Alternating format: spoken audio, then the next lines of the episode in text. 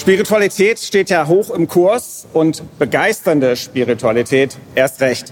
Das sehen wir zum Beispiel daran, dass die Esoterik boomt und dass Mystik gefragt ist und so dieses nach Dogmen schauen und Richtigkeiten eher in den Hintergrund tritt. Und das, was uns bewegt, was viele Menschen bewegt, ist das Erlebnis von Spiritualität, das, was mich wirklich selber dann auch berührt. Und das macht sich auch in den christlichen Kirchen bemerkbar. Die Kirchen, die so eine lebendige, begeisternde Spiritualität in das Zentrum stellen, sind vor allen Dingen auch die charismatischen und Pfingstbewegungskirchen, die weltweit gesehen über 600 Millionen Mitglieder haben. Allein in Deutschland ist es so, dass der Bund Freier Pfingstgemeinden seit 2009 seine Mitglieder um 47 Prozent erhöht hat. Und das ist sicherlich auch daran gelegen, dass sie die reale Erfahrbarkeit des Geistes ins Zentrum stellen und für sie dieser Erfahrungswert eine große Nummer in Gottesdiensten und Gemeindeleben ist. Ganz anders als in manchen anderen Kirchen, wo man sagen könnte, da herrscht, eher so ein bisschen ein Schattendasein, was den Geist anbetrifft und äh, der kommt eher weniger vor. Wenn man jetzt also diese beiden Entwicklungen anschaut, einerseits so die Geistvergessenheit in einigen Kirchen und vielleicht Geistversessenheit in einigen anderen. Wenn man sich das anschaut, dann ist es doch vielleicht gut, mal nachzufragen und zu überlegen, okay, was sagt denn eigentlich das Neue Testament über diesen Heiligen Geist aus? Und wie waren diese frühen Kirchen, die ja offensichtlich so eine begeisternde Spiritualität hatten, wie waren die eigentlich aufgestellt? Wenn wir uns jetzt also den Heiligen Geist im Neuen Testament anschauen wollen, dann können wir uns das so vorstellen wie so eine schöne Blumenwiese. Eine schöne Blumenwiese mit ganz unterschiedlichen Blumen. Und ich möchte euch einladen, euch diese Blumenwiese mal vorzustellen, da ein bisschen drauf zu verweilen und die unterschiedlichen Aspekte, die es so bei dem Geistgeschehen gibt, anzuschauen. Ich möchte das mit euch zusammen machen. Meine Herausforderung ist allerdings natürlich heute Morgen, dass ich euch nicht die ganze Blumenwiese vorstellen kann, sondern so eine Art Blumenstrauß für euch flicken möchte. Und ich möchte dabei drei Blumen herausgreifen, die besonders charakteristisch für diese ganze Blumenwiese sind. Das sind drei Aspekte des Geistwirkens, die so eine Art Lebensenergie der frühen Christen waren. Diese Lebensenergien möchte ich einmal nennen Bewegungsenergie, Beziehungsenergie und Lebensenergie. Diese drei Energieformen, die findet man natürlich durch die ganze Bibel hindurch, eben auch im Neuen Testament. Und man kann das jetzt nicht einzelnen Autoren unbedingt nur so zuordnen. Dennoch ist es so, dass ich drei Hauptzeugen der Geist, der, der Geistlehre oder der Geistrede im Neuen Testament herausgreifen möchte. Und dabei habe ich drei rausgesucht, die meines Erachtens besonders prägnant über den Heiligen Geist reden also bei denen der Heilige Geist eine besondere Rolle in ihrer Theologie spielt, in ihrer Spiritualität und die natürlich auch besonders viel vom Geist reden. Und das sind einmal Lukas, Paulus und Johannes. Und klar, diese drei, denen könnte man diese Begriffe ganz allgemein zuordnen. Bei allen kommt der Geist als Lebensenergie, Bewegungsenergie, Beziehungsenergie vor. Aber ich möchte das so machen, dass ich Paulus diese Beziehungsenergie zuordnen möchte, Lukas die Bewegungsenergie und Johannes die Lebensenergie. Und warum, das werde ich euch jetzt in den drei Teilen meines Vortrags dementsprechend zeigen. Vorweg aber kurz die Frage, was ist das eigentlich mit dem Heiligen Geist? Wir haben hier schon ein bisschen Wind gemacht, äh, deshalb ne, Wind weht, Geist weht, wo er will. Da sind wir schon bei Johannes. Äh, deshalb wehen meine Blätter hier schon fast weg.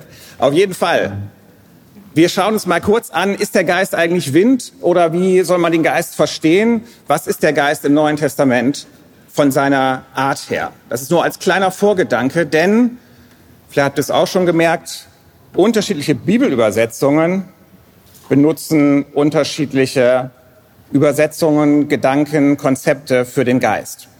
Beispielsweise die Bibel in gerechter Sprache, die übersetzt Geist immer mit Geistkraft vielleicht schon mal gehört. Ich weiß nicht, ob ihr da schon mal drüber nachgedenkt habt. Was haltet ihr davon, wenn man den Geist immer als Geistkraft übersetzt, wenn er im Neuen Testament vorkommt oder in der Bibel überhaupt? Also ich finde eigentlich ein guter Gedanke. Ne? Der Gedanke, der dahinter steht, ist der, wir haben hier die Geistkraft. Und wenn wir jetzt den die Dreifaltigkeit anschauen, Gott Vater, Gott Sohn ist dann doch irgendwie männlich. Und dann haben wir die Geistkraft als weibliche Komponente dazu. Das passt ja, denn schließlich Gott ist auch weiblich. Gott hat den Menschen geschaffen, ihm zum Bilde und schuf ihn als männlich und weiblich. Also Gott vereint beides, männliches und weibliches. Das sieht man auch an anderen Stellen. Gott tröstet einen, wie eine Mutter tröstet und andere Themen. Also der Gedanke ist gut, dass man jetzt also eine die sozusagen hat, die Geistkraft. Dennoch hat es einen kleinen Nachteil, finde ich, denn wir verengen damit das Spektrum von dieser Blumenwiese, von der er sprach, das Spektrum von den unterschiedlichen Geistaspekten und Geistformen, Vorkommnissen im Neuen Testament auf diesen einen der Kraft. Und das wird dann schwierig, wenn man mal verschiedene Texte anschaut, die so den Geist benutzen. Also 1. Korinther 12 beispielsweise, zwei Vorkommnisse. Einmal redet da Paulus davon, dass wir alle mit dem Geist getränkt worden sind. Da würde also vielleicht das Konzept der Kraft nicht ganz so gut passen. Oder er sagt an, der, an späterer Stelle, der Geist gibt einem jeden Geistesgaben, wie er will. Jetzt könnte man die andere Richtung nehmen und sagen, okay, wir versuchen jetzt jede dieser einzelnen Formulierungen so auszulegen, dass hinter jeder dieser Formulierung ein eigenes Geistkonzept stehen muss. Beispielsweise, wenn also es heißt, der Geist ist ausgegossen, der Geist ist für uns als äh, Getränk sozusagen verfügbar, wir sind durch den Geist getränkt worden, dann muss doch wohl Paulus den Geist als etwas physisches, substanzielles verstanden haben, was man physisch in sich aufnehmen kann. Oder wenn es heißt, im gleichen Kapitel, der Geist gibt Geistesgaben, wie er will, na dann muss doch Paulus ein Konzept vom Geist als Person gehabt haben. Ist auch eine Möglichkeit, wird uns aber, glaube ich, nicht absolut in die Klarheit führen, sondern eher ein bisschen Spekulation belassen, weil wir hinter jedem dieser einzelnen Begriffe nun versuchen, ein eigenes Konzept zu entdecken. Ich möchte von daher heute Morgen das ganz pragmatisch angehen und vor allen Dingen danach fragen, wie wirkt denn der Geist? Wie ist das Wirken des Geistes? Wie ist diese lebendige, begeisternde Spiritualität eigentlich dargestellt im Neuen Testament? Wenn ich also jetzt im Folgenden von dem Geist rede, dann möchte ich damit nicht missverstanden werden, dass ich sozusagen dem Geist als etwas Männliches verstehe.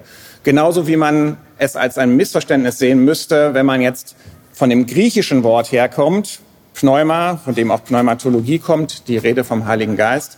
Wenn man da jetzt auch vom Genus, also vom Geschlecht dieses Wortes ausgehen würde, denn dann heißt das das Pneuma. Das ist nämlich sächlich und der Geist wäre sächlich zu denken ist also ein Holzweg, wenn wir nur von dem Geschlecht des Wortes herkommen, auch wenn sich das natürlich beim hebräischen Ruach, was feminin ist, anbieten würde.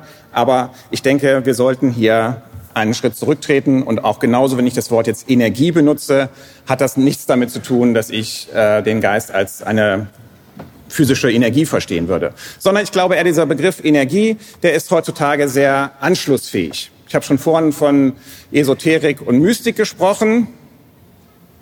Allerdings ist es bei Paulus und auch überhaupt in der, im Neuen Testament in der Bibel so, dass nun diese Geistenergie nicht irgendwie eine allgemeine kosmische Kraft ist, sondern ganz konkret der Geist Gottes, der Geist Christi. Also die persönliche Gegenwart Gottes, die persönliche Gegenwart Christi. Und damit bleibt das Ganze nicht nur beliebig, sondern ist etwas, was mit dem Christlichen, mit dem Christus selber verbunden ist.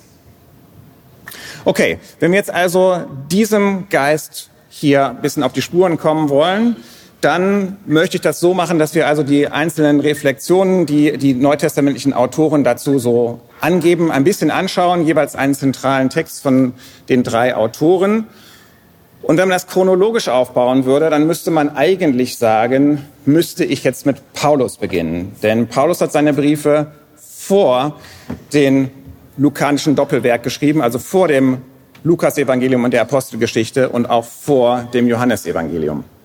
Aber mein Titel ist ja nun begeisternde Spiritualität und ich denke, da möchte ich heute Morgen mit dem Ereignis im Neuen Testament beginnen, was sozusagen die maximale Begeisterung war, nämlich wo 3000 Leute in absoluter Quant, also wenn man von der Quantität der Begeisterung anschaut, 3000 Leute sich bekehrt haben und von der Qualität her auch maximale Begeisterung, denn diese Leute haben nicht nur eben gesagt, okay, und Beifall geklatscht, sondern sie haben sich taufen lassen und haben den Geist selber erfahren, sind also sozusagen mit dem Geburtstag der Kirche heute an Pfingsten die Starter gewesen, die uns so eine begeisternde Spiritualität vorleben können.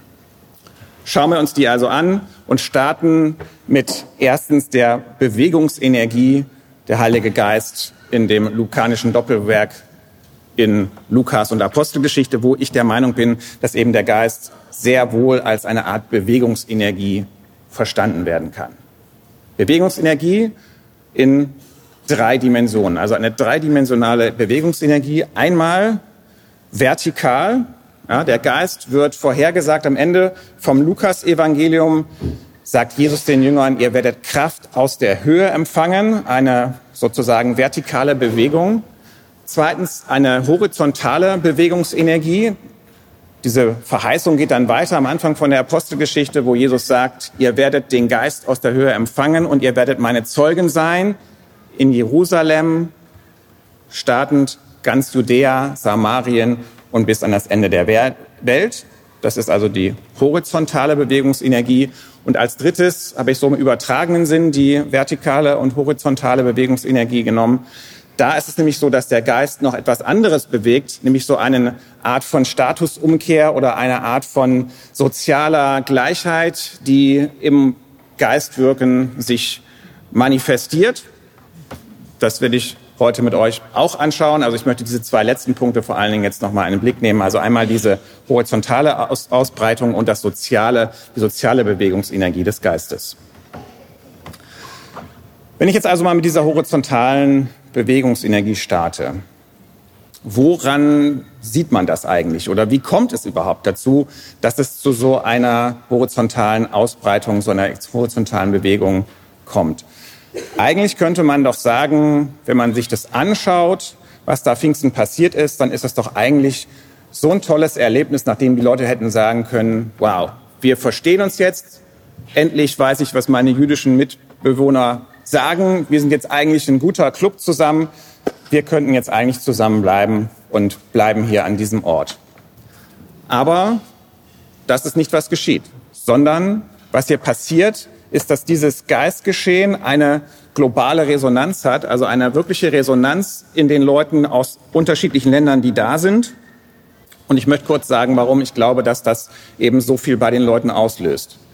Das eine ist, es hat ja viel mit Sprache hier zu tun, ne, dass die Muttersprache, in der die Leute, die JüngerInnen reden hören, die Muttersprache uns besonders berührt uns besonders nahe kommt. Äh, ihr kennt das vielleicht, wenn ihr mal im Urlaub seid, in einem Land mit anderer Sprache, ist es besonders schön und kommt besonders nahe, wenn man jemanden trifft, der die gleiche Sprache spricht und einen vielleicht auf Deutsch anredet oder so. Das löst das bei einem aus und genau das ist, was hier auch in diesem Text benannt wird, nämlich es ist eine sprachliche Resonanzerfahrung. Ich möchte da einmal kurz in den Text reinschauen und das kurz mit euch lesen, um dann zu sehen, äh, was ist da eigentlich genau in der Verständigung und dem Miteinander passiert. Apostelgeschichte 2 ab Vers 4. Sie wurden alle erfüllt von dem Heiligen Geist und fingen an zu reden in anderen Sprachen, wie der Geist ihnen zu reden eingab. Es wohnten aber in Jerusalem Juden, die waren gottesfürchtige Männer aus allen Völkern unter dem Himmel.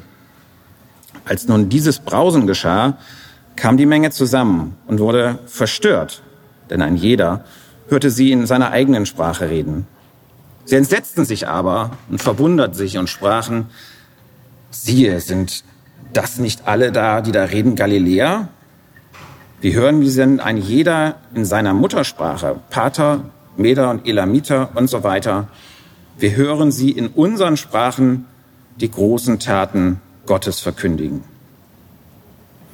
Man kann also sagen, das ist ja ein Moment maximaler Resonanz, weil die Leute die JüngerInnen in ihrer Sprache reden hören. Das wird beides betont, dass sie einmal eben in den Sprachen der anwesenden Leute redeten und dass die Zuhörenden sie in ihrer Sprache gehört haben. Weil beides in dem Text betont wird, haben manche Auslegerinnen sich gefragt, ist es jetzt eigentlich eher ein Sprachwunder oder ein Hörwunder?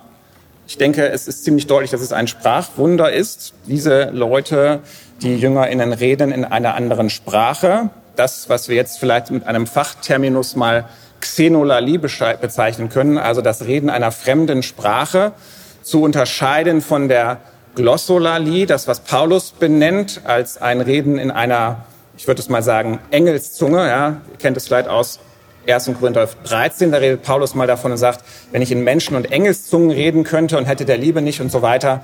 Diese Menschenzungen, das ist das, was hier abgeht in Pfingsten. Xenolalie, sie reden eine andere Sprache, die wirklich verstanden wird. Engelszungen, das wäre das, was beispielsweise in 1. Korinther 14 von Paulus beschrieben wird und was eine Art Kommunikation in zwei Akten ist. Da ist einmal diese Glossolalie, diese Sprachenrede, Zungenrede, wie man es übersetzen möchte. Und dann ist da der Akt der Interpretation, der Übersetzung. Und ohne diese Übersetzung geht's nicht. Das ist sozusagen das Wesentliche daran, um zu einer, zu einem Verständnis in einem Miteinander zu kommen. Also, in Apostelgeschichte 2 verstehen die Leute, was gesagt wird und sie reagieren. Das ist jetzt ein Teil der, wenn man so will, vertikale Bewegungsenergie nochmal zeigt. Denn es heißt dann als Reaktion, ich habe es gerade vorgelesen, es ging ihnen durchs Herz. Ja, es ging ihnen durchs Herz, ähm, weil sie merken, hier redet jemand zu mir, meint mich, spricht meine Sprache. Und dann als Reaktion geht's weiter. Sie sprachen zu Petrus und den anderen Aposteln, ihr Männer, liebe Brüder, was sollen wir tun? Hören wir jetzt bei der Antwort von Petrus gut zu, denn die Antwort, die er gibt, gibt auch Antwort auf, oder zumindest eine Antwort, wir kommen nachher noch auf andere Antworten, eine Antwort auf die Frage, die heute auch viele Christen bewegt, wie und wann bekomme ich eigentlich den Heiligen Geist?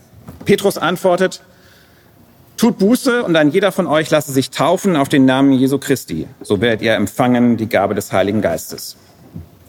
Auf diese Frage nach dem Geistempfang möchte ich später nochmal zurückkommen. Aber jetzt erstmal diese Reaktion. Die Reaktion ist eindeutig. Diese Leute sind dabei, in das einzusteigen, was Petrus hier vorgegeben hat. Wenn man so will, Petrus singt ein Lied, sie stimmen mit ihrer eigenen Stimme mit ein. Es ist eine Resonanz, die bei den Leuten passiert. Und dieses ist eine Bewegung des Geistes, eine Bewegung, die zunächst eine innere Bewegung bei den Zuhörenden auslöst. Aber es bleibt eben nicht bei dieser nur inneren Bewegtheit, sondern die Bewegungsenergie ist so stark, dass es dann zu einer Bewegung nach außen kommt. Das ist dieser spannende Punkt, den ich mit euch jetzt noch mal kurz anschauen möchte. Denn sie bleibt eben nicht dabei, nur, dass sie sozusagen bei sich, unter sich bleiben und sagen, okay, alles ist schön und gut, sondern sie geht hinaus. Und da möchte ich an der Stelle mal kurz diesen Text aus der Apostelgeschichte 2 in ein Gespräch bringen mit einem anderen biblischen Text, der vielleicht euch auch schon mal beim Lesen dieser Pfingstgeschichte in Erinnerung gekommen ist. Nämlich, möglicherweise sogar vielleicht beabsichtigt von Lukas hier eingebracht, das Gegend, als Gegenteil oder vielleicht zumindest als einen gewissen Kontrast, und den möchte ich herausarbeiten, zu dem Turmerlebnis, dem Turmerlebnis, dem Turmbauen zu Babel. Eine Geschichte aus dem Alten Testament, wo beides mal es darum geht, dass sich Leute in einem Obergemach zusammenfinden, in einem Obergemach dann äh, miteinander sitzen und überlegen, wie können wir hier äh, in dieser Zeit, in dieser schwierigen Zeit miteinander unterwegs sein. Und das ist ja auch grundsätzlich nicht verkehrt. Wir sind ja hier auch miteinander in einer schwierigen Zeit zusammen und stärken uns miteinander. Aber es ist ein großer Unterschied, wenn man jetzt mal genauer reinschaut. Ja, diese Leute im Obergemach in dem selbsterbauten Turm in Babel, die sagen, wir wollen hier sein, weil wir uns nicht verteilen wollen. Ja, wir wollen uns nicht zerstreuen. Das hat zwar ursprünglich mal Gott ver, verordnet so. Genesis 1, 28 hat gesagt, ähm, geht in die Erde, füllt die Erde. Aber sie sagen, nein, wir wollen unter uns bleiben. Wir wollen nicht zerstreut werden. Also so eine Art Festungsmentalität, die sagen, okay, wir bleiben hier aufeinander sitzen, das, was da draußen ist, ist die böse Welt, wir bleiben hier und das Ganze hat vielleicht ein bisschen mit Angst zu tun. Auf jeden Fall ist es nicht das, was, was wir sonst von Gott, von seinen Bünden kennen, die einladend sind und offen für andere. Diese wollen unter sich bleiben. In der Auslegungsgeschichte zu diesem Text hat man sich häufig darauf fokussiert, jetzt mehr dieses Wir wollen uns einen eigenen Namen machen, was auch ein Thema in der Genesis 11 Geschichte zum Turm zu Babel ist, sich darauf zu fokussieren, dann zu sagen, okay, die Sprachen, die jetzt Gott dann schafft, die unterschiedlichen Sprachen sind vor allem eine Sanktion. Aber ist es nicht vielmehr so, dass hier, was hier in Babel damals passiert, das Eingreifen Gottes verhindert, dass es bei einer Monokultur bleibt, dass es bei einem Sitzen aufeinander bleibt, ist es nicht vielleicht mehr so, dass Gott den Menschen dabei hilft, eben in die Breite und in die Diversität sich auszubreiten durch die unterschiedlichen Sprachen? Gott möchte Vielfalt und Verteilung auf der Erde und in dem Zusammenhang, denke ich, kann man auch dieses Schaffen der verschiedenen Sprachen sehen. Also, man saß zusammen am gleichen Ort und jetzt kommen wir nochmal zurück zu dem, was im Gegensatz dazu jetzt in der Pfingstgeschichte geschehen ist. Es ist nicht verkehrt, zusammen zu hocken und sich äh, zu stärken in Krisenzeiten, aber die Frage ist, was man langfristig damit macht. Ob man aufeinander sitzen bleiben will oder ob man auch bereit ist, sich in die Diversität auszubreiten. Und da ist dann jetzt der Unterschied in der Apostelgeschichte 2. Diese Leute, berührt vom Heiligen Geist, die lassen sich bewegen, einmal, wie gesagt, innerlich zunächst vor Ort, und reden dann in den Sprachen und predigen in Sprachen, dann aber auch eben im ganz großen Stil, dass sie nach draußen gehen, dass die Menschen außerhalb ihrer eigenen vier Wände erreichen. Diese Bewegungsenergie des Geistes möchte ich mal so als eine dezentralisierende Bewegungsenergie bezeichnen. Damit ist auch eine implizite Machtkritik an den Machtstrukturen des Imperiums verbunden. Denn diese Bewegung startet in Jerusalem, nicht in Rom. Diese Bewegung bleibt auch nicht in Jerusalem, sondern sie geht von hier aus weiter. Und Jerusalem bleibt auch nicht das Zentrum dieser Bewegung, sondern diese Bewegung hat in dem Sinne kein Zentrum, von dem aus alles gehen würde, sondern an vielen Orten kommt es zu neuen, begeisternden spirituellen Erweckungen zu neuen Gemeinden und damit zu einer Ausbreitung dieser Pfingstbewegung, wenn man so will, von Pfingsten ausstartend, die bis heute anhält.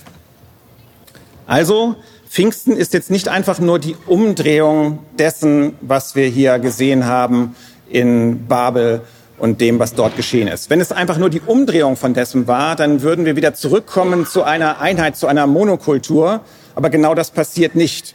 Gott hebt die unterschiedlichen Sprachen nicht auf. Es bleibt bei Diversität.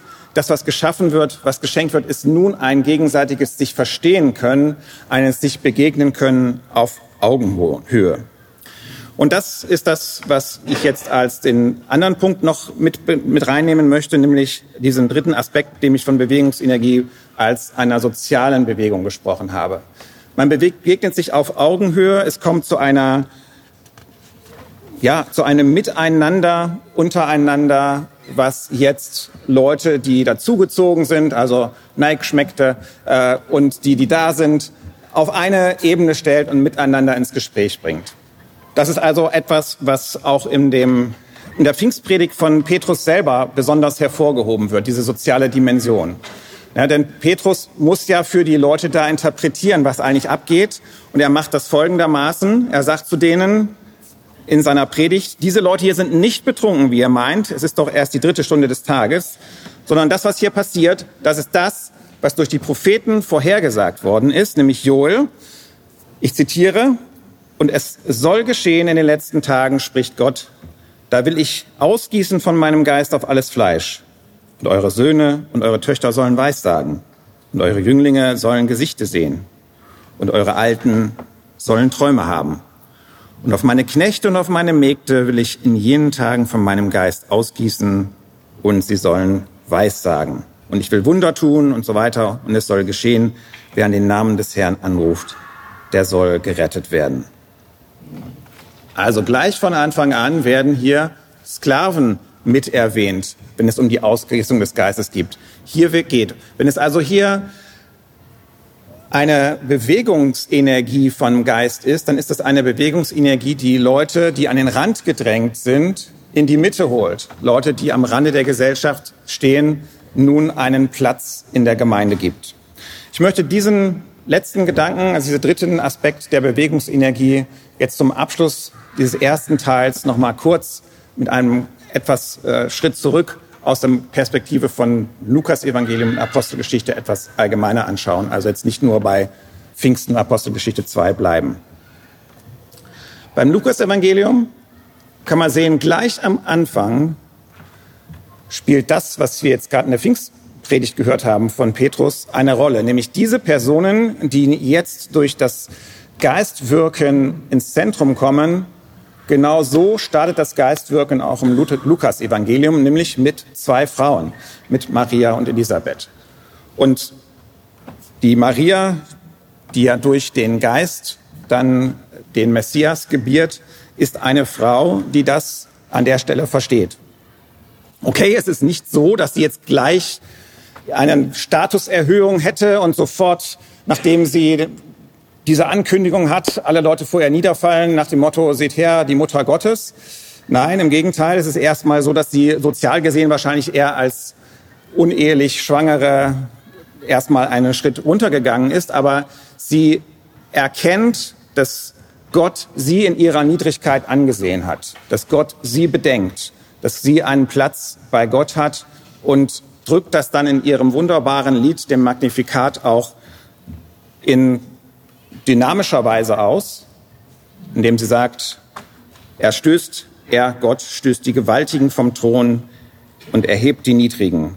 Die Hungrigen erfüllt er mit Gütern und lässt die Reichen leer ausgehen.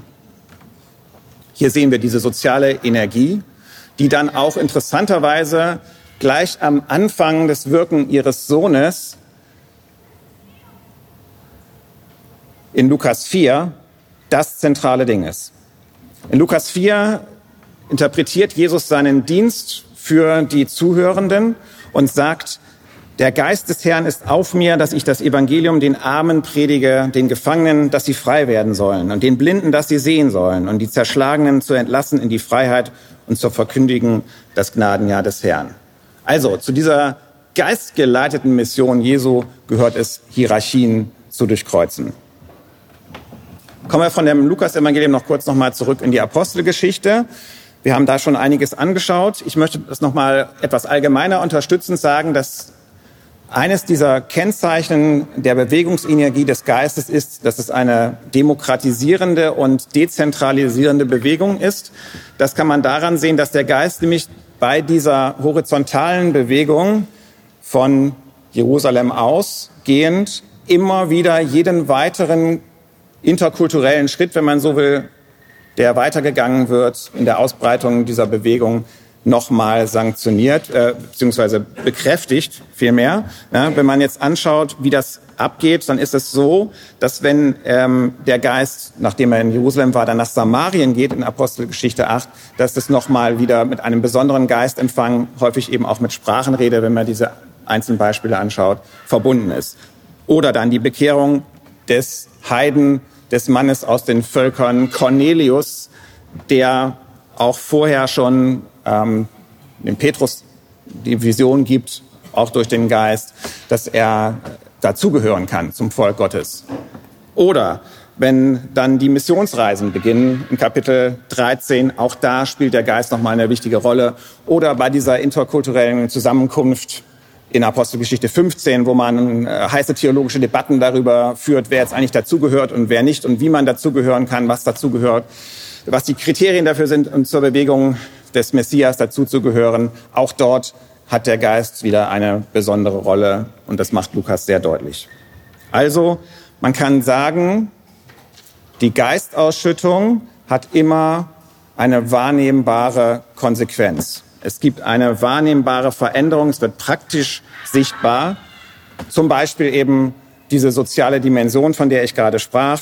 Das wird dann auch in der ersten Aktion sozusagen der frühen Gemeinde gleich deutlich, die die an den Rand gedrängten Witwen in der Gemeinde ins Zentrum holen, indem sie denen noch jeweils einen geisterfüllten Gehilfen zur Seite stellen und man so sagen kann, ja, es ist so, dass in der frühen Christenheit, wenn der Geist ausschüttet, es immer mit irgendwelchen Reaktionen und sichtbaren Dimensionen zusammenhängt. Also wenn man behauptet, ich habe den Geist empfangen, ich habe Kraft aus der Höhe bekommen, ich habe Bewegungsenergie und die Leute sehen nicht, dass sich irgendetwas bewegt, dann können sie das zu Recht in Frage stellen. Warum sage ich das an dieser Stelle? Ich sage das deshalb, weil es in der kritischen Theologie Anfragen gibt, ob eigentlich es überhaupt am Anfang der Ausbreitung der Christenheit überhaupt so eine, ein Erlebnis mit dem Heiligen Geist gegeben hat oder ob das nicht viel mehr so war, dass es diese endzeitliche Erwartung gab von der Geistausschüttung. Irgendwann würde da was kommen, irgendwann kriegt man den Geist und dann machen wir das doch so. Äh, wir sind jetzt der Meinung, das ist so. Ja? Also so eine Art ähm, Behauptung, wir haben den Heiligen Geist, das ist, hat sich sozusagen als eine theologische Ableitung aus dem, dass es irgendwann mal verheißen wurde, dann festgeschrieben. Ich bin der Meinung, dass das eine etwas schwierige Argumentation ist, wenn eben diese Erfahrungsdimension fehlt. Denn Erfahrungen sind ja immer interpretationsabhängig. Ja, wir nehmen das, was wir sehen, immer wahr auf dem Kontext dessen, was wir an Interpretations Rastern haben. Ich nehme einen Stuhl als Stuhl wahr, einen Menschen als Menschen, weil das für mich, was ich dort sehe, in meinem Deutungshorizont Mensch ist, Stuhl ist und so weiter. Und genauso ist es natürlich auch mit religiösen Erfahrungen. Und wenn der Erwartungshorizont, der Deutungshorizont der ist, den uns Petrus gerade eben erklärt hat und den ich gleich nochmal darauf zurückgehe, komme, dann bedeutet das, Geistausschüttung geht nur so, dass man das irgendwie sieht oder spürt. Ich finde, Petrus illustriert das auf plastische Art und Weise. Denn genau mit diesem Deutungshorizont ringen ja die Leute, die dort mit Petrus unterwegs sind. Die sagen, hä, was ist denn jetzt hier los? Ja, was sind denn, sind, sind die von, von Socken, sind die besoffen oder was? Das ist deren Deutungshorizont. Und Petrus sagt, nein, es gibt eine andere Erklärung, eine religiöse Erklärung. Und dieses was er hier dann erklärt, das ist die, diese Prophetie aus Joel, die charismatische Erfahrungen mit Geistausschüttungen zusammenbringt. Und das Gleiche findet man übrigens auch bei Paulus in einer richtig existenziellen Argumentation, wo er zurückgreift auf diese Geisterfahrung. Da geht es darum, ob sich die Galater beschneiden lassen sollen. Also zumindest für die Männer sehr existenziell. Ähm, muss man sich beschneiden lassen, um dazuzugehören? Und dann sagt Paulus, Jetzt denkt doch mal zurück. Wie war das denn bei euch, liebe Galater? Habt ihr den Geist empfangen dadurch, dass ihr habt euch beschneiden lassen oder durch Werke, Werke des Gesetzes? Oder habt ihr den Geist empfangen durch das hörende Glauben des Evangeliums? Das heißt, er kann hier in seiner Argumentation auf eine Erfahrung, auf irgendetwas zurückgreifen, was, an was sich die Galater erinnern können. Und das macht er auch an anderen Stellen in diesem gleichen Abschnitt in äh, Galater 3 deutlich, indem er dann sagt, ihr habt Großes erfahren. Ihr habt eine großartige Erfahrung gehabt, genauso wie er auch am Anfang vom ersten Thessalonischer Brief auch auf so eine Erfahrungsdimension seiner Predigt und der Aufnahme des Evangeliums zurückkommen kann.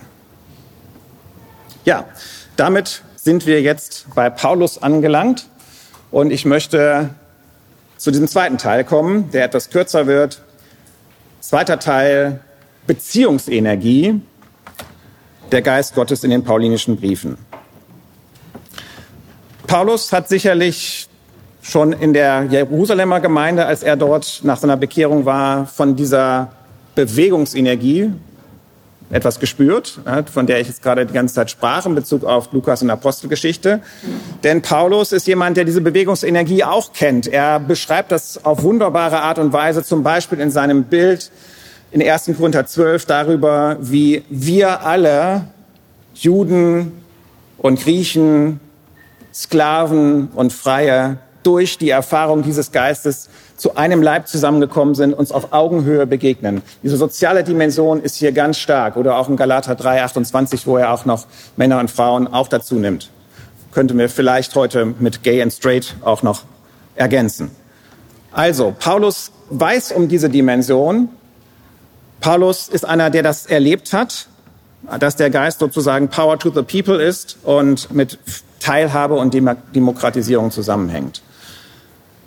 Passend dazu möchte ich jetzt bei Paulus aber dieses Element der Beziehungsenergie herausstellen, dass diese Dinge, die ich gerade beschrieben habe, die hängen ja stark auch mit Beziehungen zusammen, dass Paulus den Geist als eine Beziehungsenergie versteht.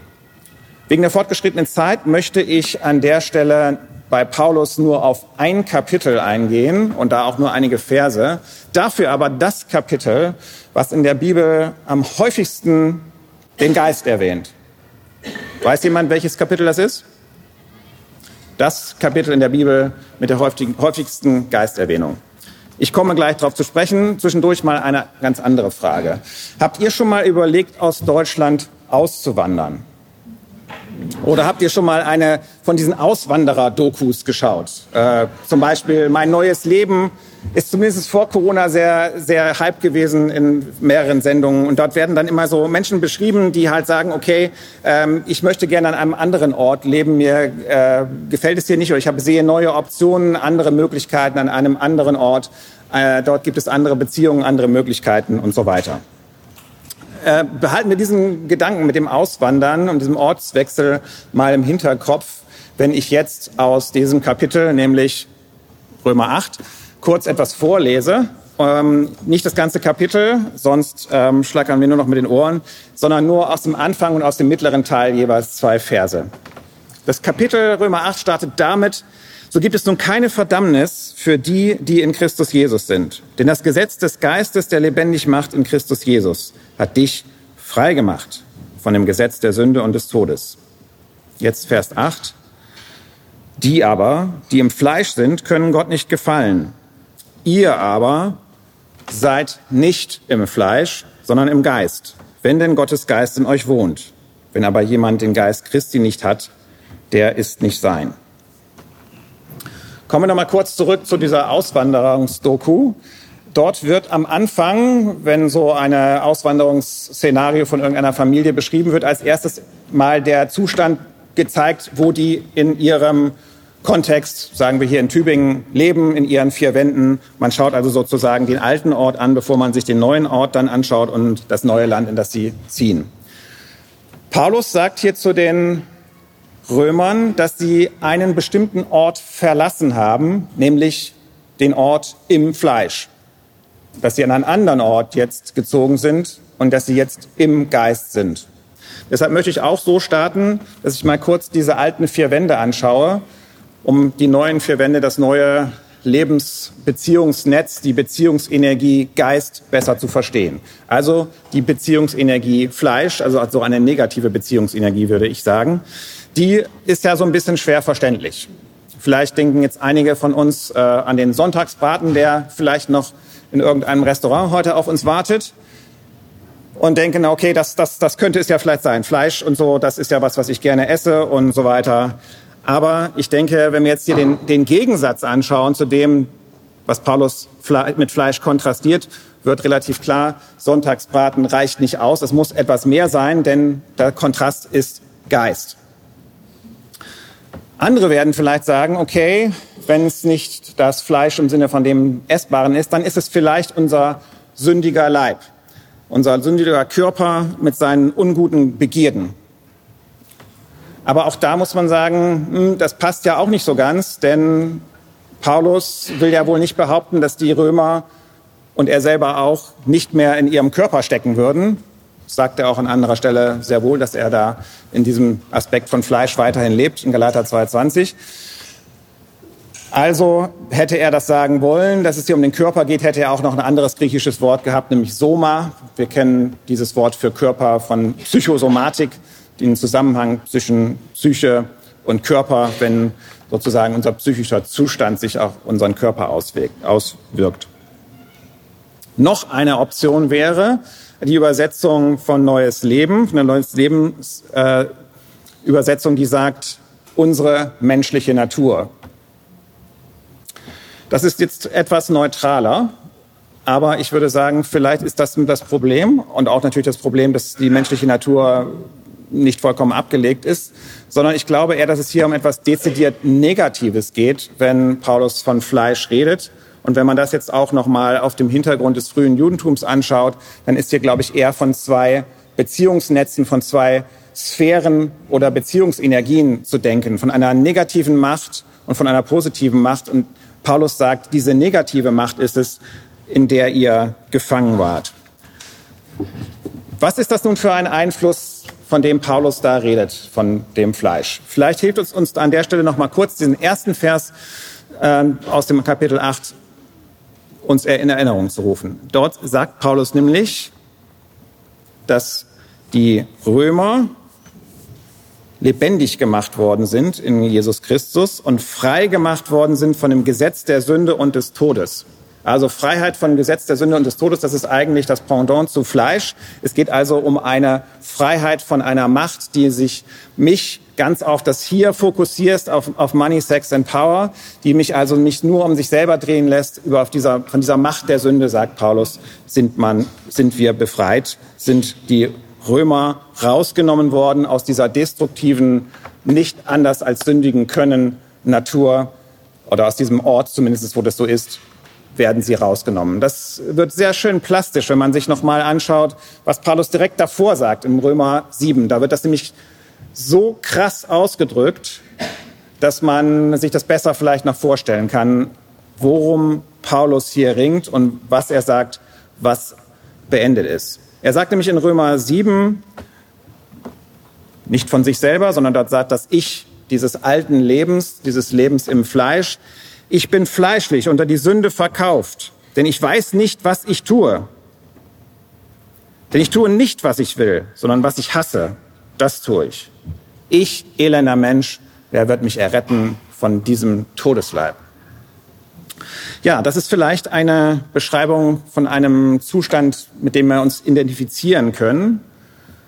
Und man würde sagen, okay, aus diesem Zustand, wer würde da nicht gerne auswandern? Wer würde da nicht gerne rauskommen? Und genau das ist der Punkt, den Paulus hier macht und sagt, ja, davon hat dich Christus befreit. Ihr Römer, ihr seid nicht mehr in dieser Gefangenheit von diesem nicht anders als sündigen können. Ihr seid jetzt in Freiheit befreit von dieser versklavenden Macht der Sünde. Ihr seid jetzt einer neuen Beziehungsenergie im Einflussbereich der Liebe Gottes, im Geist, was so viel wie heißt, in einem Beziehungsnetz der Liebe Gottes, was jetzt auch den Menschen in eine neue Beziehung, in ein neues familiäres, gemeinschaftliches Familienbeziehungsnetz aufnimmt. Das wird sehr, sehr deutlich in Römer 8, wenn es weitergeht, da wird klar, wir sind adoptiert als Kinder Gottes. Ähm, das wörtliche, die wörtliche Formulierung dort ist als Söhne Gottes. Das ist deshalb interessant, hier mal äh, nicht zu gendern, weil es um den Geist des Sohnes geht. Das heißt, es wird deutlich, wir stehen sozusagen auf einer Stufe und dieser Geist des Sohnes, des Geistes Jesu, der ruft in den Gläubigen aber lieber Vater. Also hier wird eine, ein Beziehungsnetz hergestellt, in der wir sozusagen in die Dynamik der himmlischen Familie mit hineinkommen und horizontal gesehen auch zu den Gemeindemitgliedern als Brüder und Schwestern unterwegs sind. Das ist die Beziehungsenergie, die hier auf den Weg gebracht wird. Und das ist eine Sache, die den Auszug aus dem Fleisch, den wir dem voran rausgehend haben, jetzt ermöglicht. Und auch da könnte man jetzt natürlich sagen, okay, ähm, so krass, wie das hier Paulus beschreibt, ist das auf der Erfahrungsebene schlecht einzuholen.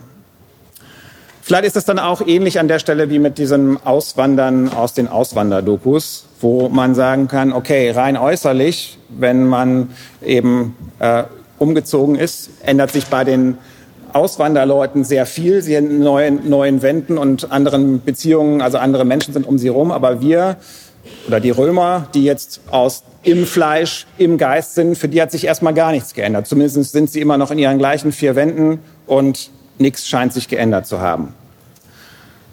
An der Stelle könnte man also sagen, ähm, ist das Bild vielleicht ein bisschen zu rosarot, was Paulus da zeichnet, indem er sagt, ihr seid jetzt in so einem ganz neuen Ort, in einem anderen Beziehungsnetz, jetzt ist alles top, ihr seid nicht mehr im Fleisch unter dieser negativen Beziehungsenergie, sondern ihr seid es im Positiven und alles ist, alles ist fein. An der Stelle ist es interessant, noch kurz weiterzulesen in Römer 8, denn Paulus weiß sehr wohl, dass auch in diesem neuen Ort, in diesem neuen Beziehungsnetz, im Einfluss dieser neuen Beziehungsenergie sehr wohl es auch noch Versuchung und Schwachheit gibt.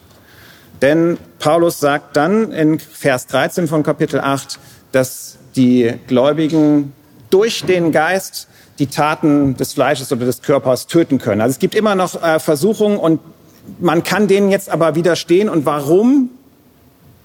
Wie kann man als Christ eigentlich Versuchungen widerstehen? Wie kann man mit diesen schwierigen Problemen umgehen? Hat Paulus da eine Antwort drauf? Ja, er argumentiert damit, was ich genau gerade beschrieben habe, mit dieser Beziehungsenergie. Ihr könnt durch den Geist diesen Versuchungen widerstehen, weil ihr Kinder Gottes seid und durch den Geist getrieben werdet. Weil ihr die Erfahrung habt, dass ihr nicht mehr einen Geist der Sklaverei empfangen habt, sondern einen Geist der Liebe und einen Geist, der aber lieber Vater ruft. Weil ihr angenommen seid als Kinder Gottes, weil euer Geist mit dem Heiligen Geist Zeugnis dafür gibt, also irgendwie eine erfahrbare Dimension da drinne ist, dass ihr Kinder Gottes seid. Also Paulus beruft sich hier auch wieder auf einen Erfahrungshorizont, den ich Beziehungsenergie nennen würde, der ja auch von der Psychologie sehr breit unterstützt wird allgemein. Wir wissen, dass die Beziehungen, in denen wir stehen, uns prägen, dass positive Beziehungen, Beziehungsenergie, Identitätsenergie in uns positiv aufbauen und dass das auch in der Lage uns dazu sein lässt, in schwierigen Situationen mit ähm, Widrigkeiten umzugehen. Das ist die Argumentation von Paulus. Also, ich würde sagen, das ist eine begeisternde Spiritualität. Man könnte aber noch weiter sehen und sagen, was noch begeisternder ist, dass Paulus sogar dann noch eine, finde ich, begeisternde Spiritualität hat, wenn das Leben sich mal von seinen so gar nicht ganz begeisternden Seiten mit den sehr unbegeisternden Seiten zeigt. Paulus bringt den Geist am Ende von diesem Kapitel nämlich auch noch mal in das rein, was eben so ganz unbegeisternd ist, unsere Schwachheit, unser Seufzen, was er sagt, was die Kinder Gottes, also was die Christen mit der gesamten Schöpfung erleben.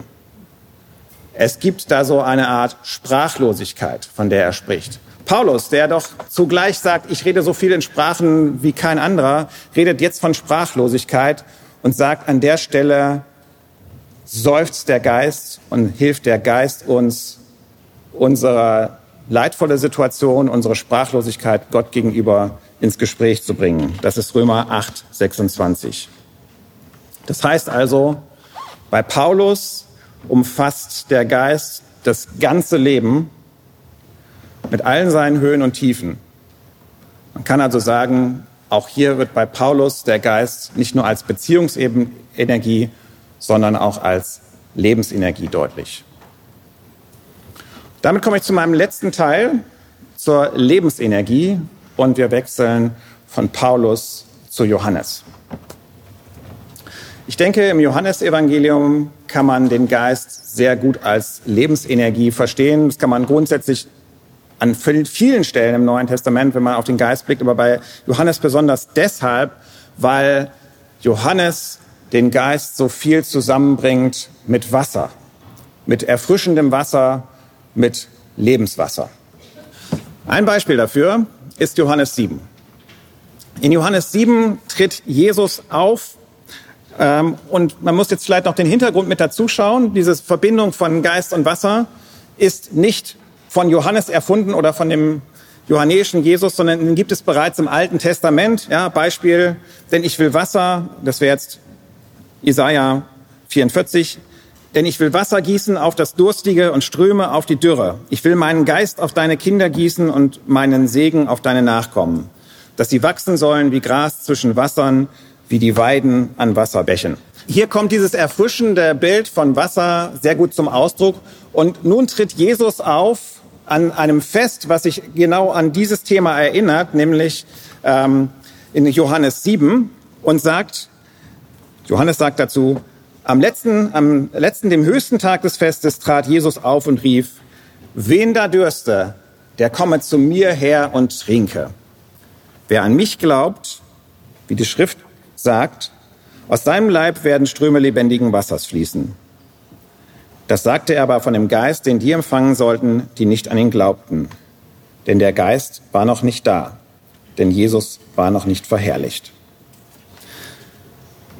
Eine Aussage, die man dabei zunächst überliest, ist dieser letzte Punkt. Der Geist war noch nicht da, den sollten die Jünger erst empfangen. Damit kommen wir auf ein Thema gleich zurück, was ich am Anfang schon mal kurz angesprochen habe, nämlich die Frage des Wann man den Geist empfängt. Aber das Zentrale ist jetzt ja hier erstmal die eindeutige Zuordnung von Geist und Wasser. Wer zu mir kommt, der dürstet, den dürstet, der trinke. Das sagte er von dem Geist, den die erhalten sollten. So, also hier ist Geist als ein Durstlöscher, als Lebensenergie beschrieben, den die als Durstlöscher empfangen, die sich von Jesus mit dem Geist beschenken lassen. Das ist also ein Text, der das ganz eindeutig zuordnet. Ich möchte noch zwei andere kurz erwähnen, die auch Wasser und Geist zusammenbringen, aber vielleicht nicht ganz so eindeutig oder zumindest so, dass wir ähm, vielleicht die eine oder andere Frage noch dazu haben. Das eine ist diese spannende Geschichte von Jesus mit der Frau am Brunnen. Ja, da redet Jesus mit der Frau am Brunnen und sagt zu ihr, wer von dem Wasser trinkt, das ich ihm gebe, den wird in Ewigkeit nicht dürsten, sondern das Wasser, das ich ihm geben werde, das wird in ihm eine Quelle des Wassers werden, das in, ewige, in das ewige Leben quillt. Da spricht die Frau zu ihm, Herr, gib mir dieses Wasser, damit nicht, mich nicht mehr dürstet und ich nicht herkommen muss, um zu schöpfen. Hier wird jetzt zwar Wasser und Geist nicht eindeutig in Beziehung gesetzt, im weiteren Dialog dann schon, weil die Frau, die Samaritanerin, erkennt im Laufe dieses Gesprächs, dass für sie das gilt, was dann für alle Christen oder alle Jesus-NachfolgerInnen in Zukunft auch gelten wird, nämlich dass man nicht mehr an einem bestimmten Ort anbeten muss, sondern dass auch sie als Samaritanerin, also einer, eine Anhängerin einer jüdischen Sekte, auch sie im Geist und in der Wahrheit anbeten kann. Nicht mehr in Jerusalem. Wir haben es vorhin schon davon gehabt, von dem dezentralen Ansatz, den wir durch das Geistwirken haben. Der spielt auch hier eine Rolle. Also auch für sie ist das eine Option und sie ist eine, die im Laufe dieses Gesprächs mit Jesus von diesem Lebenswasser trinkt. Und damit wird sie ein Vorbild für wahre Jüngerschaft. Warum? Woran sieht man das? Sie wird kontrastiert in diesem Narrativ mit den Jüngern. Die Jünger, die auch sich beschäftigen mit Wasser oder vor allen Dingen mit Essen in dem Fall, die gehen in die Stadt, holen Essen ran und sagen Jesus hier so, hier Essen und so weiter. Und Jesus macht ihnen aber klar, naja, meine Speise ist, dass ich den Willen Gottes tue. Es geht da also um geistliche Speise. Und die Jünger kommen halt eben nur mit dem Stück Brot zurück. Währenddessen die Frau versteht und dieses lebendige Wasser haben möchte, an Jesus glaubt und dann Vorbild wird, insofern als dass sie auch in die Stadt geht, aber dass sie aus der Stadt nun zurückkommt mit anderen Menschen, die sie zu Jesus bringt. Die Frau, und damit sind wir auch noch mit einem weiteren Punkt hier der Dezentralisierung und Demokratisierung, es ist eben eine Frau und nicht die Jünger, die es blicken, eine Frau, die von diesem Lebenswasser trinkt. Anders als, und da sind wir nochmal beim Thema Frau, anders als der Mann in der Geschichte vorher, in Johannes 3, der zu Jesus im Dunkeln der Nacht kommt und der auch im weiteren Sinne im Dunkeln bleibt. Nikodemus, ein Gelehrter, jemand von ganz oben sozusagen. der aber an der Stelle im Gespräch mit Jesus sich in Missverständnissen verliert. Damit bin ich mit einem, bei einem letzten Text, der sich mit Wasser und Geist ein bisschen beschäftigt.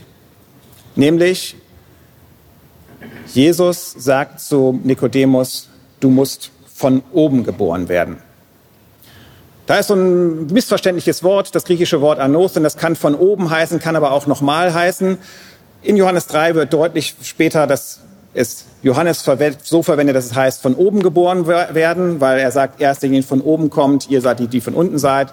Also die Leute, die immer so ganz besonders da Wert drauf legen, I'm a born again Christian, ich bin ein wiedergeborener Christ, die sitzen vielleicht diesem Missverständnis hier auch auf. Auf jeden Fall ist Nikodemus so drauf, dass er sagt, okay, ich muss also auch wiedergeboren werden, ich muss in meiner Mutterleib zurückgehen.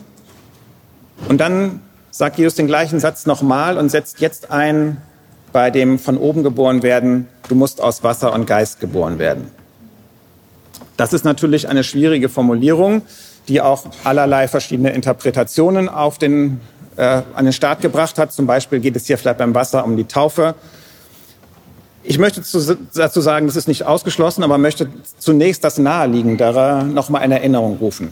Ich habe am Anfang, gerade als es um Wasser und Geist ging, dieses Jesaja-Zitat gebracht aus Jesaja 44. Ich will Wasser ausgießen auf das dürre Land, ich will meinen Geist ausgießen. Da ist schon diese Verbindung von Wasser und Geist. Also die Formulierung aus Wasser und Geist geboren werden könnte darauf zurückgehen. Aber ich habe noch einen Text, der noch viel zentraler ist, der auch an verschiedenen Stellen im frühen Judentum aufgegriffen wird, also interpretiert wird in neueren Formen. Und das ist Hesekiel 36. Ich zitiere mal drei Verse daraus. Und ihr achtet auf Wasser und Geist. Beide kommen hier nämlich vor. Und was ist jeweils die Funktion? Das ist die Frage. Und ich will reines Wasser über euch sprengen, dass ihr rein werdet. Von all eurer Unreinheit und von all euren Götzen will ich euch reinigen. Und ich will euch ein neues Herz und einen neuen Geist in euch geben und will das steinerne Herz aus eurem Fleisch wegnehmen und euch ein fleischernes Herz geben. Ich will meinen Geist in euch geben und will solche Leute aus euch machen, die in meinen Geboten wandeln und meine Rechte halten und danach tun. Hier ist also eine spannende Verbindung aus Wasser, dem reinigende Kraft zugeschrieben wird, und Geist, dem diese Erneuerung dieser Geburt von oben, könnte man vielleicht auch sagen, zugeschrieben wird. Und beides wird zusammen gesehen. Die Reinigung durch das Wasser und die Gabe des Geistes. Ich könnte mir gut vorstellen, dass das ein Hintergrundtext sein könnte, auf dem man diese Formulierung von Johannes versteht. Immerhin sagt Jesus dort zu Nikodemus, was? Äh, du bist ein Lehrer Israels und du verstehst das nicht? Also er spielt so ein bisschen auf seine Schriftgelehrtheit an. Möglicherweise ist das so ein Text, der im Hintergrund stehen kann. Gut, Wasser und Geist. Ich hatte gesagt, bei dem ersten Text, den ich vorgelesen habe, dass ich nochmal zurückkommen möchte auf die Frage, wann kann man eigentlich den Geist empfangen. Denn in Kapitel 7 hatten wir gesehen, dass das, was hier gesagt würde, nämlich dass man Jesu, den von Jesus gestifteten Geist, das Wasser, was er anbietet, trinken kann, dass sich das auf einen Zeitpunkt bezieht, der noch nicht war, denn Jesus war noch nicht verherrlicht. So, jetzt lassen wir uns noch mal kurz überlegen, wann kommt eigentlich der Geist. Wir hatten das auch schon mal in der Pfingstpredigt gehört. Da habe ich gesagt, na, ähm, da ging es auch darum, ähm, wie der Geist eigentlich wieder empfangen wird, dass man Buße tun muss und so weiter und so fort. Kommen wir auf diese Frage nochmal zurück. Allerdings, vielleicht haben einige von euch erst gemerkt, ich habe in meiner Beschreibung vom Geist bei Johannes eine ganz wichtige Sache vergessen. Klar, ich habe mich jetzt hier immer auf einzelne Verse bzw. Kapitel bezogen und habe nie das ganz breite Bild gezeichnet, auch bei Paulus nicht. Äh, Geistesgaben habe ich nur gestreift und so weiter. Aber bei Johannes habe ich was ganz Wichtiges vergessen. Wir kommen da jetzt gleich drauf, wenn ich jetzt der Frage nachgehen möchte, wann empfängt man eigentlich den Heiligen Geist? Und wann empfangen eigentlich die Jünger, zumindest im Johannesevangelium und in der Apostelgeschichte, den Heiligen Geist. Es gibt da ganz unterschiedliche Ansichten zu, je nachdem, wie man vielleicht auch kirchlich sozialisiert ist. Die einen würden sagen, bei der Bekehrung, die anderen würden sagen, in der Taufe empfange ich den Heiligen Geist. Und die anderen, die jetzt vielleicht stärker aus der klassischen Pfingstbewegung inspiriert sind, würden sagen, man braucht den Geist empfangen bei der Bekehrung, aber es braucht zusätzlich noch eine Ausrüstung durch den Heiligen Geist, wenn dieser Geist als Kraft auf einen herunterkommt und man idealerweise auch in anderen Sprachen reden kann, aber auf jeden Fall so ein Empowerment bekommt, diese Kraft aus der Höhe, die muss nochmal auf dich raufkommen. Das ist so eine Art zweites Erlebnis. Und das wird in manchen Gemeinden auch als äh, normativ angesehen. Also man bräuchte diese zweite Erfahrung. Jetzt möchte ich mal kurz ein paar Texte aneinanderreihen aus dem Johannesevangelium, die über diesen Zeitpunkt ein paar Aussagen machen. Über den Zeitpunkt, wann empfängt man eigentlich den Heiligen Geist. Da wäre als erstes das, was ich schon gerade eben gelesen habe am Anfang Kapitel 7. Ja, dies sagte er von dem Geist, den die empfangen sollten, die an ihn glauben, denn noch war der Geist nicht da, denn Jesus war noch nicht verherrlicht. Das heißt also, der Geist war noch nicht freigegeben. Jesus hat praktisch in der Kraft des Geistes gewirkt. Der Geist war an ihn gebunden. Es heißt ja auch ähm, in Johannes 1 und an den anderen Evangelien auch am Anfang jeweils, dass der Johannes der Täufer in Bezug auf Jesus sagt, dass er derjenige ist, der mit, mit Geist taufen wird. Also dieser Dienst Jesu im Geist, der läuft ab, während Jesus unterwegs ist mit den Jüngern und der Geist ist noch an Jesus gebunden. Jesus ist noch nicht verherrlicht worden, der Geist ist noch nicht für alle verfügbar. Jetzt ein anderer Text aus den sogenannten Abschiedsresen von dem Johannesevangelium, einen Block von Erzählungen und Dialogen, den wir nur bei Johannes finden. Und da eine Aussage, die jetzt auch ganz besonders ist. 16.7, doch ich sage euch die Wahrheit. Es ist nützlich, dass ich weggehe. Ja, es geht in den Abschiedsreden eben um diesen Abschied. Jesus geht es ist nützlich, dass ich weggehe, denn wenn ich nicht weggehe, wird der Beistand nicht zu euch kommen. Wenn ich aber hingehe, werde ich ihn zu euch senden. Ich sage nochmal einen Parallelvers dazu aus 15, 26, 20. Diesen Beistand werde ich zu euch senden vom Vater, der Geist der Wahrheit, der vom Vater ausgeht.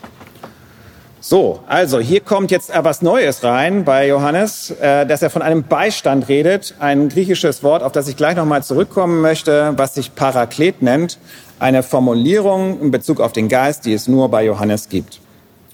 Und darüber sagt Johannes oder Jesus im Johannesevangelium, den wird es erst dann geben, wenn ich beim Vater bin.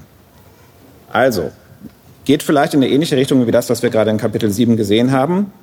Nun ist es aber so, dass Jesus in Kapitel 19, wenn er stirbt, nach Johannes in Vers 30 den Geist aufgibt. Das heißt einfach, er, er übergibt den Geist. Er gibt den Geist. Man kann das übersetzen, so machen es manche deutschen Übersetzungen, heißt einfach, er verschied. Die wörtliche Formulierung ist, er gibt, er übergibt den Geist.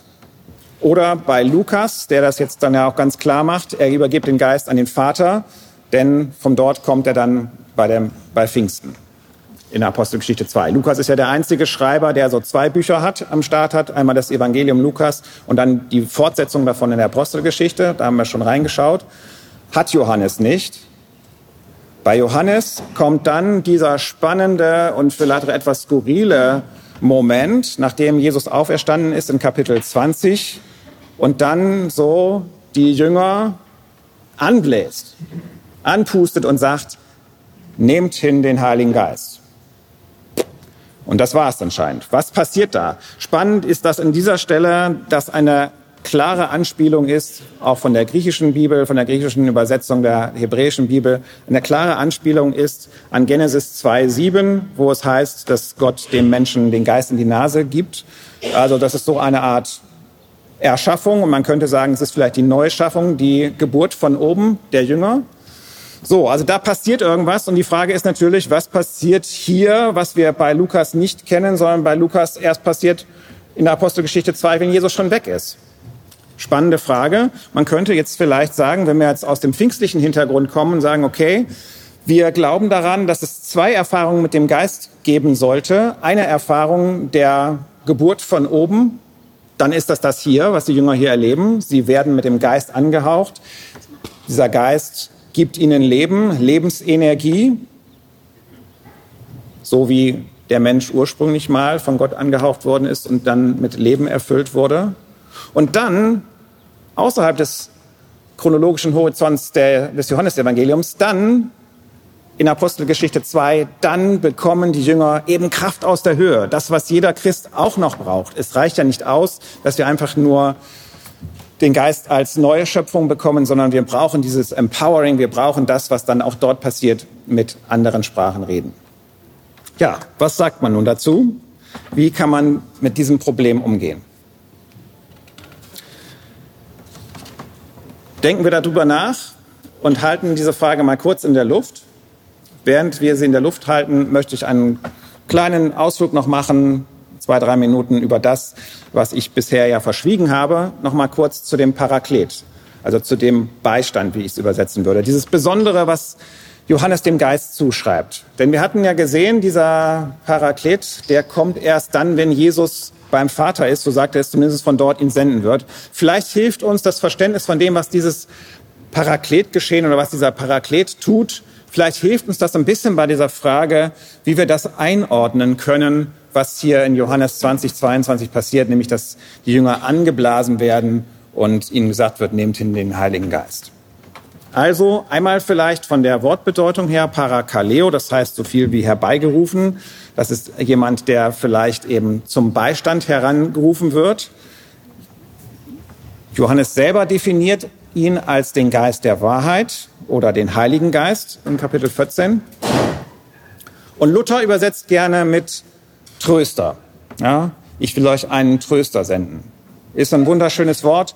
Wir könnten sagen, es kommt vielleicht auch dem entgegen, was wir vorhin gesehen haben bei Paulus, dass der Geist diesem, ähm, ja, diesem Seufzen und dieser misslichen Lage, dass der Geist dabei hilft. Schwierig ist nun allerdings ein bisschen, dass wenn wir nur die Übersetzung Tröster verwenden, die Aktivitäten und das, was den Geist ausmacht, diesen Parakleten bei Johannes, ein bisschen seine Eigenschaften einschränken und auf, nur auf diesen Trostaspekt minimieren. Und das passt nicht so ganz, wenn man sich insgesamt anschaut, was dieser Geist, was diesem Parakleten zugeschrieben wird. Zum Beispiel in Kapitel 16.8 er wird der Welt die Augen auftun über die Sünde und über die Gerechtigkeit und über das Gericht. Gericht ja? Also, ähm, das ist nicht unbedingt eine Trostfunktion, jemanden die Augen aufzutun. Außerdem passt das auch nicht unbedingt eben zu dieser Wortbedeutung Parakaleo die eher sowas wie Fürsprecher, Helfer oder Mittler heißen würde. Ich habe mich deshalb für die Übersetzung Beistand entschieden. Denn Beistand hat einmal das, was wir im Johannesevangelium sehr viel sehen, dass die Jünger in so einem Gerichtsszenario unterwegs sind, in dem sie Verteidigung brauchen. Da brauchen sie einen Beistand, einen Fürsprecher. Und zum anderen hat es auch noch mal die Trostfunktion. Ein Beistand ist auch jemand, der Trost geben kann. Ja, ähm, auch nochmal interessant bei der Gelegenheit 1. Johannes. Ähm, dort wird zwar nicht der Geist als Paraklet bezeichnet, sondern Jesus. Und welche Funktion hat da Jesus? Auch dort sehen wir, es geht weder, weniger um Trost, sondern 1. Johannes 2.1, meine Kinder, dies schreibe ich euch, damit ihr nicht sündigt. Und wenn jemand sündigt, so haben wir einen Fürsprecher, einen Parakletos bei dem Vater Jesus Christus, der gerecht ist. Letzter Punkt zum Parakleten.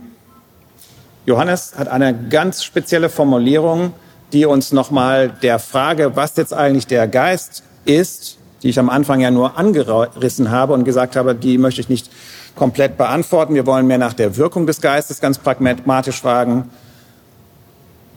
Da hat Johannes eine interessante Formulierung und sagt, ich will euch einen anderen Parakleten senden. Jesus sagt das über sich, beziehungsweise also den anderen von der gleichen Art in Bezug auf sich. Dieser Paraklet ist jemand wie ich. Und damit kann man sagen, ist hier der Text im Neuen Testament, der wohl eine, die höchste Pneumatologie sozusagen hat, also der auf der personalste Art und Weise vom Geist redet, die man sich nur denken kann, denn der Paraklet wird hier an dem Modell Jesus entwickelt. Der Paraklet ist so wie Jesus. Und da denke ich, sind wir schon relativ nahe dabei, bei dem zu sagen, der Paraklet, der Geist ist eine Person. Gut, also kommen wir zu der Frage abschließend zurück. Was ist jetzt eigentlich mit diesem Geistempfang? Die Dinge, dieser, die dieser Beistand tut, und ich habe ein paar davon aufgezählt jetzt, starten die eigentlich, wenn Jesus die Jünger anbläst in Kapitel 20, 22? Geht das damit los, dass sie so einen Beistand haben, der sie vor der Welt ähm, verteidigt, dass sie den Mut haben, nach draußen zu gehen?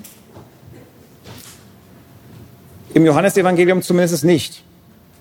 Es gibt noch einen zweiten Johannesschluss in Kapitel 21, da sind die, sind die beim, beim Fischen und äh, ja, man ist halt so und macht, macht das Leben so weiter, wie es gewesen ist. Also ein großer Unterschied zu dem, was wir in der Apostelgeschichte 2 lesen.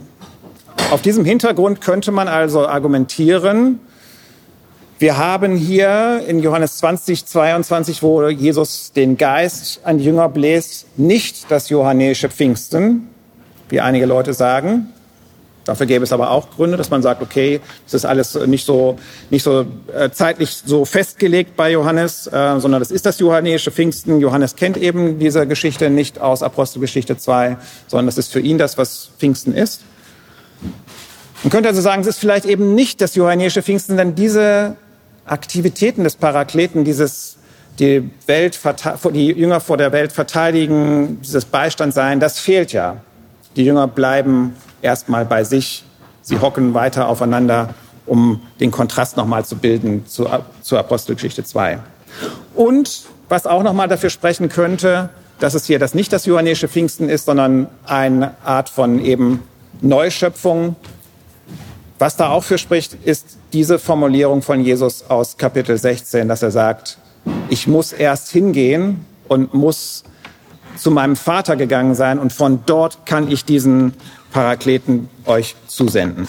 Wenn das so ist, dann können wir sagen, okay, zumindest bei den Jüngern im Johannesevangelium mit Apostelgeschichte, wenn wir das so zusammenbringen wollen, das würde sicherlich nicht jeder tun und ist auch zu Recht umstritten, aber wenn man es so tun wollte, dann könnte man sagen, hier gibt es eine, ein Zwei-Stufen-Modell, was jetzt sicherlich einer pfingstlichen Theologie sehr entgegenkommt.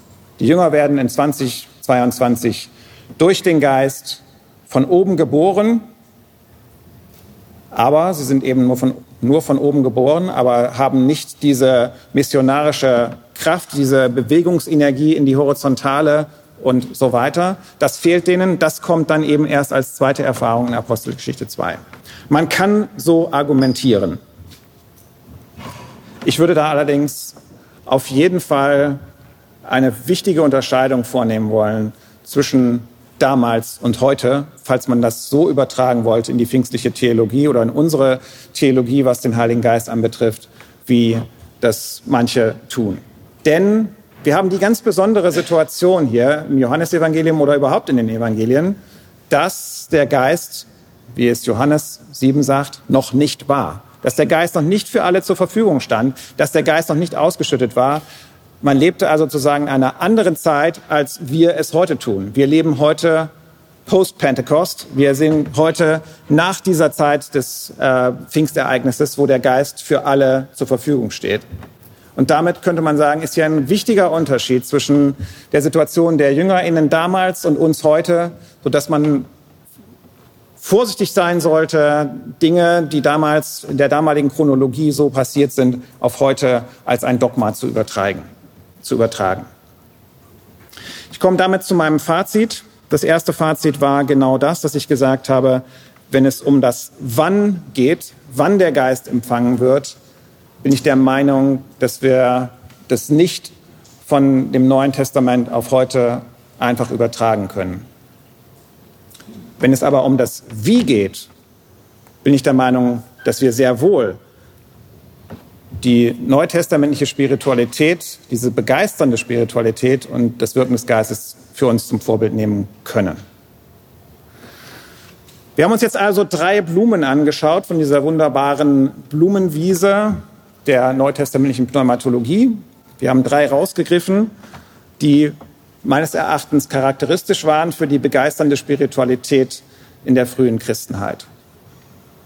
Ich denke, wir können uns heute davon inspirieren lassen, von dieser begeisternden Spiritualität. Unsere Gemeinden und unsere Kirchen brauchen auch diese Bewegungsenergie des Geistes. Ich denke, sie würde uns auch gut tun, wenn wir uns von dieser Bewegungsenergie inspirieren lassen würden und wir an unbekannte Orte gehen und dort Neues entdecken und die Energiequelle des Geistes dort sehen und mit dieser Energie auch Soziales mitgestalten können. Genauso denke ich, dass ich uns und unseren Mitmenschen wünsche, dass wir die Erfahrung des Geistes als Beziehungsenergie immer mehr erleben. Das ist das, dass wir, wie Paulus sagt, in eine Familie aufgenommen werden, in die Familie Gottes, in diese Dynamik zwischen Vater, Sohn, Heiliger Geist und in die Dynamik innerhalb der Familie Gottes als der Gemeinde.